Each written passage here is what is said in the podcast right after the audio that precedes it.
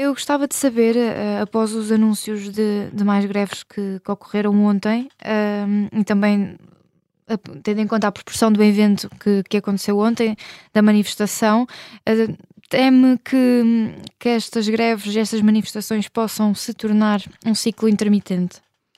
Sim, nós neste momento estamos a viver na educação uma guerra total entre, por um lado, o governo, representado pelo Ministério da Educação, e, por outro lado, os sindicatos. Ou seja, não há solução à vista. Aliás, sexta-feira passada, o Ministério da Educação, eh, aliás, a DGAEP, volta, uh, uh, portanto, a apresentar serviços mínimos renovados a partir do dia 16 de fevereiro.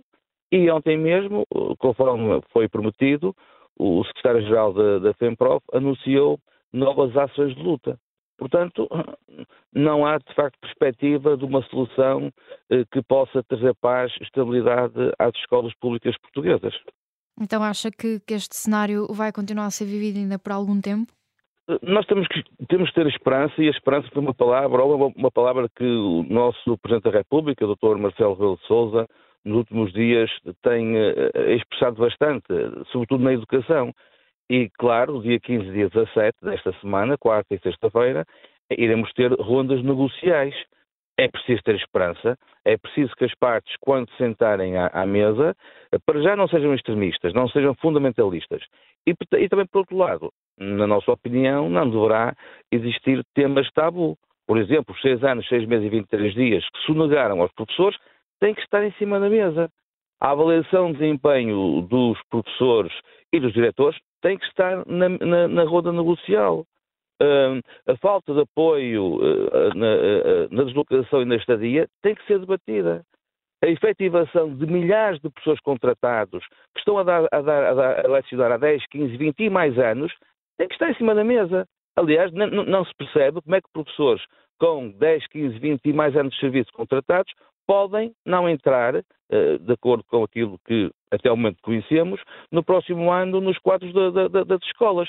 Um país que luta com falta de professores pode dar-se ao luxo de dispensar, de não convocar os seus professores contratados que estão no sistema há muitos anos. Tudo isto tem que estar em cima da mesa. E, portanto, temos que ser francos uns com os outros, tem que haver bom senso, tem que haver cedências de parte a parte, com toda a certeza, e o diálogo, com certeza, terá que aparecer e a solução terá que existir. Numa altura em que se fala de união, identifica uma divisão entre os sindicatos? Nós dissemos isto desde o início. Os sindicatos estão desunidos. Ontem viu-se perfeitamente nas imagens um, um, duas partes. A parte de um sindicato, um sindicato recente, e a parte de, de muitos sindicatos. Há aqui uma divisão que pode enfraquecer a luta dos professores. Não é positiva para os professores. Contudo, o que eu sinto é que há uma forte união, como nunca houve, nem em 2008, entre os professores. Isto é bastante importante. Agora, os sindicatos faziam um grande favor às pessoas que representam, que são os professores, se de facto uh, uh, uh, pusessem de, lago, de lado alguns egos e lutassem pelos verdadeiros interesses dos professores. O que acha que justifica esta, esta divisão? Eu temo que possa querer aqui existir algum, algum protagonismo, algum ego mais exacerbado, mas isso para a educação não interessa. A educação é algo coletivo, é algo que deve merecer o interesse de todos e, portanto, os egos exacerbados são muito dispensáveis a, a uma tomada de posição, a uma solução que nós das escolas queríamos que chegasse no mais curto espaço de tempo possível. Então considera que o futuro na educação ainda continua um bocadinho sombrio? O futuro, a resolução destes problemas, que opõe neste momento o Ministério da Educação aos sindicatos, eh, eh, eh, está muito sombrio, bastante sombrio.